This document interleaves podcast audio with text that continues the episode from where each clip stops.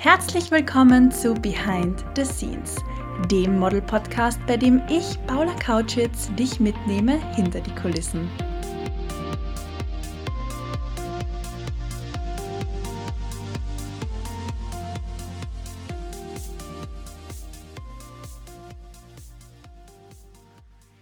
Schön, dass du auch heute wieder mit dabei bist und reinhörst bei der mittlerweile 17. Folge.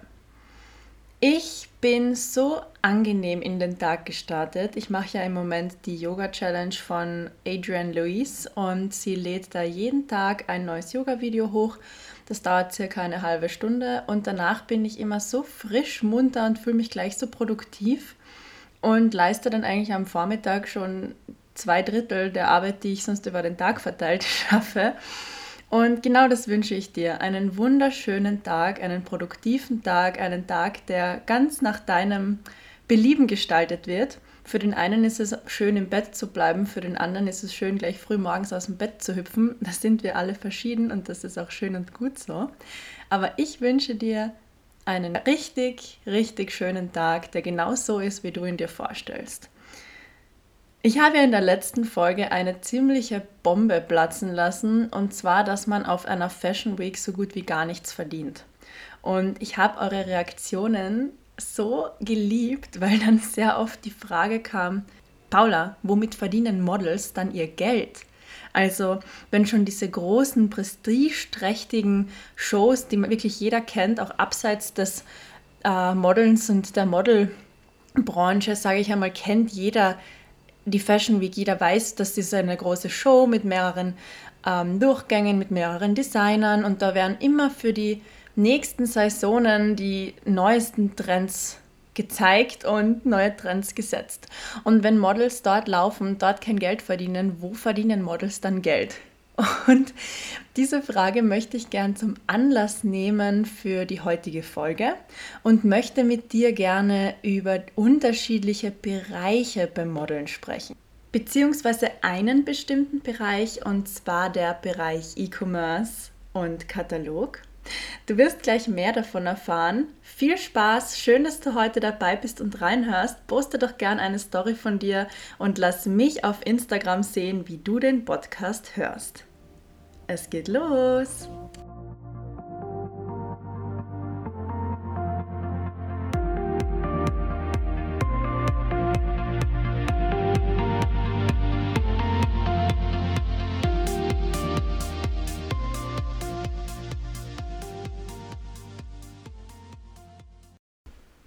Ist dir das schon einmal passiert, dass du online Klamotten gesehen hast, wahnsinnig überzeugt warst von der Hose, dem Oberteil der Jacke, was auch immer, das auch bestellt hast und als dann das Paket bei dir zu Hause ankam, ist dir fast der Schreck durch alle Glieder gefahren, denn das Teil hat vollkommen anders ausgesehen als online. Ist dir das schon einmal passiert?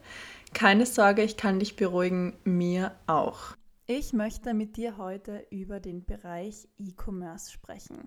E-Commerce bedeutet nichts anderes als Online-Shop. Und du kennst das bestimmt, wenn man online etwas kaufen möchte, dann sieht man, egal jetzt in welchem Online-Shop, ob HM, Aces, Zalando, wie sie alle heißen, man sieht zumindest ein Vorderfoto des Artikels, ein Rückwärtsfoto.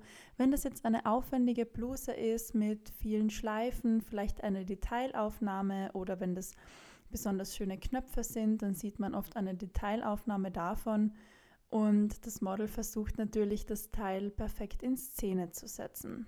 Ich habe schon einige E-Com-Jobs hinter mir und zwar im Ausland, in Spanien für Stradivarius oder auch in der Türkei, wo meine internationale Modelkarriere begonnen hat. Und egal wo ich war und für welchen Kunden ich gearbeitet habe, ein paar Dinge sind immer gleich. Und zwar kommt man an Set meistens so um acht oder neun, also ich sage mal zu einer unter Anführungszeichen normalen Uhrzeit, wo man auch einen Bürojob starten würde. Dann wird man geschminkt mit sehr natürlichem Tages-Make-up und dann geht es auch schon los. Und zwar mit Vorderfoto, Rückwärtsfoto, Detailfoto und umziehen. Vorderfoto, Rückwärtsfoto, Detailfoto und umziehen. Und bevor ich jetzt weitermache mit dem Zungenbrecher, denke ich, hast du eh schon einen sehr guten Eindruck davon bekommen. Aber rate einmal, wie viele Teile shootet man bei einem E-Commerce-Shooting? Also bei einem Editorial ist es ja so, dass man oft 5, 6, 7, 8, 9 Looks macht. Oder bei einem freien Projekt kommt es darauf an, wie viel man geplant hat. Aber bei einem E-Commerce-Shooting für den Online-Shop kann es schon mal sein, dass man 50, 100 oder sogar 200 Teile am Tag schaffen muss. Und dass das mit einem gewissen Zeitdruck verbunden ist, muss ich dir, glaube ich, nicht erzählen. Also im Schnitt hatte ich bei meinen oder beim Großteil meiner E-Commerce-Jobs zwei Minuten pro Outfit Zeit. Und das ist natürlich sehr herausfordernd, beziehungsweise müssen hier einfach auch die Posen sitzen. Wenn man nicht weiß, wie man posen muss, dann wird es natürlich zum Verhängnis. Aber ich möchte mit dir heute über etwas ganz anderes sprechen, und zwar, wie in der Branche oft geschummelt und getrickst wird. Ich möchte auf mein Beispiel zurückkommen, als ich dich gefragt habe, ob du das kennst, dass du oft online Kleidung bestellst und wenn sie dann bei dir zu Hause ankommt, ganz anders aussieht. Und das liegt oft daran, jetzt lasse ich die nächste Bombe platzen, dass die Models oft in die Kleidungsstücke hineingeklammert werden. Das klingt jetzt wahnsinnig dramatisch, aber Tatsache ist, dass die Models oft für das Vorderfoto rückwärts Klammern an den Körper oder nein, nicht an den Körper, das würde wehtun, aber die Kleidung festgezogen wird und dann hinten festgesteckt wird. Falls du weißt, wie Schneider und Schneiderinnen arbeiten, da ähm, fixiert man ja auch die Kleidung um sie dann bestmöglich an den Körper zu schneiden. Und circa so arbeitet man am Set beim Online-Shop mit Klammern. Das heißt, wenn man das Vorderfoto macht, dann wird alles wunderschön und picobello hergerichtet, dass das Vorderfoto exakt ähm, ja, aussieht und die Kleidung einfach exakt sitzt. Und klammert rückwärts die Kleidung so, dass nichts mehr Falten wirft. Wenn man aber das Rückwärtsfoto macht, dann macht man das gleiche Spiel und zwar umgekehrt. Dann klammert man sich rückwärts alles schön und oder dann ist rückwärts alles schön gestrichen, man macht das Foto und die Klammern sind auf der Vorderseite, wo man sie nicht sehen kann. Das ist jetzt vielleicht im Podcast etwas schwierig zu erklären. Ich hoffe, ich konnte dir trotzdem ein gutes Bild mit Worten malen. Ähm, ja, es ist sehr, sehr lustig oft anzusehen, wenn die Models Kleidung anhaben, denen viel zu weit ist oder einfach grundsätzlich nicht so gut passt, weil sie noch nicht vollständig ähm, entwickelt ist. Ist ja auch oft so, dass die Designer oft noch nicht so genau wissen, wohin geht jetzt die Reise mit diesem Stück. Oder Dinge einfach nachträglich noch ändern oder verbessern wollen. Und das ist immer sehr lustig zu sehen, wenn dann circa das Model, naja, wenn da mehr Klammern sind, als das Model oder Kleidungsstücke zu sehen. Und ja, daran liegt es, dass oft Kleidung im Online-Shop akkurat sitzt und dann zu Hause ganz anders aussieht. Vielleicht kennst du das. Gerade bei Zalando gibt es ja die Möglichkeit nachzuschauen, wie groß ist das Model, welche Kleidungsgröße trägt das Model. Ich glaube, bei HM, ist es auch so. Ähm, und wenn ich dann sehe, das Model ist 1,80 Meter groß, so wie ich, und die trägt Größe S, dann denke ich mir, gut, dann bestelle ich auch S. Wenn die aber M trägt, dann denke ich mir, okay, dann bestelle ich M. Nur oft ist das dann doch nicht true to size und dann denke ich mir im Nachhinein, ach, die Klammern, ich hätte es besser wissen müssen.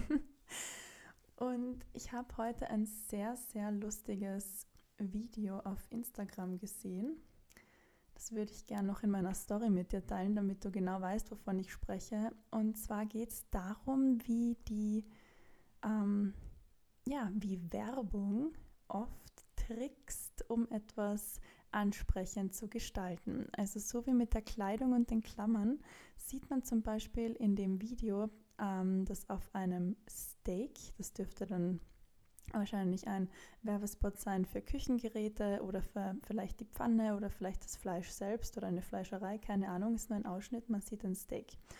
Und dieses Steak liegt auf einem Holzbrett, daneben Rosmarin, sehr appetitlich.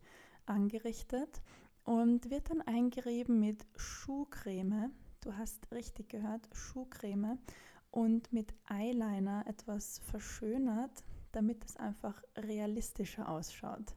Der Witz dabei ist, dass das reale Steak verändert wurde, um dann schöner oder realistischer auszusehen.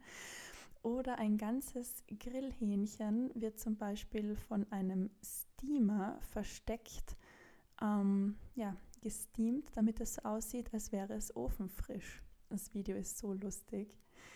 Ähm, und um dich jetzt komplett zu schockieren, erzähle ich dir noch von der dritten Einstellung in diesem Video.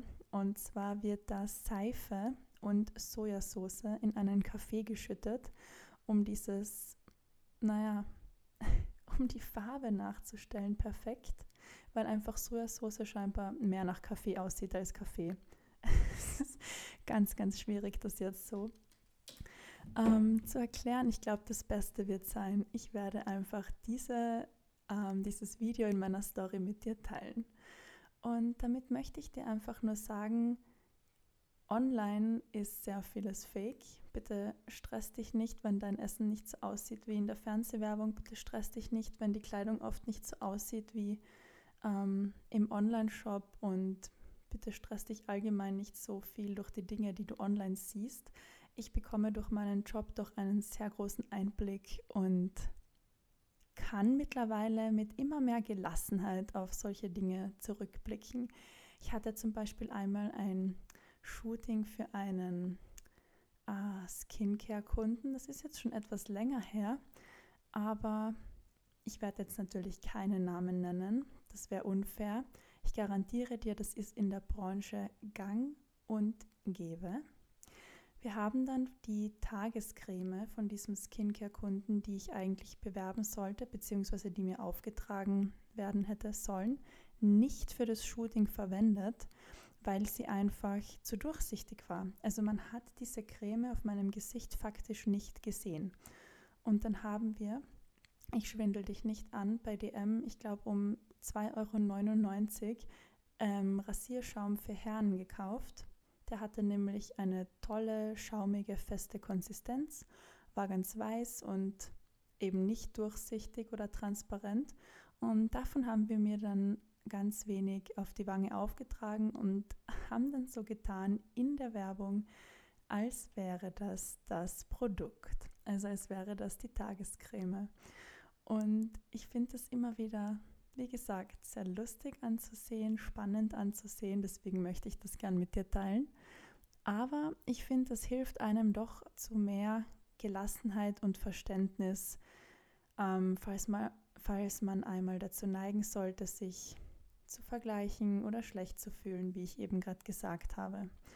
Also ich empfehle dir nicht dein Steak mit Schuhcreme und Eyeliner zu schminken, damit es dann für Instagram appetitlicher aussieht oder was auch immer. Aber ja, Werbung ist etwas ganz, ganz eigenes und als Model bekommt man da doch einen, sage ich einmal, großen Einblick.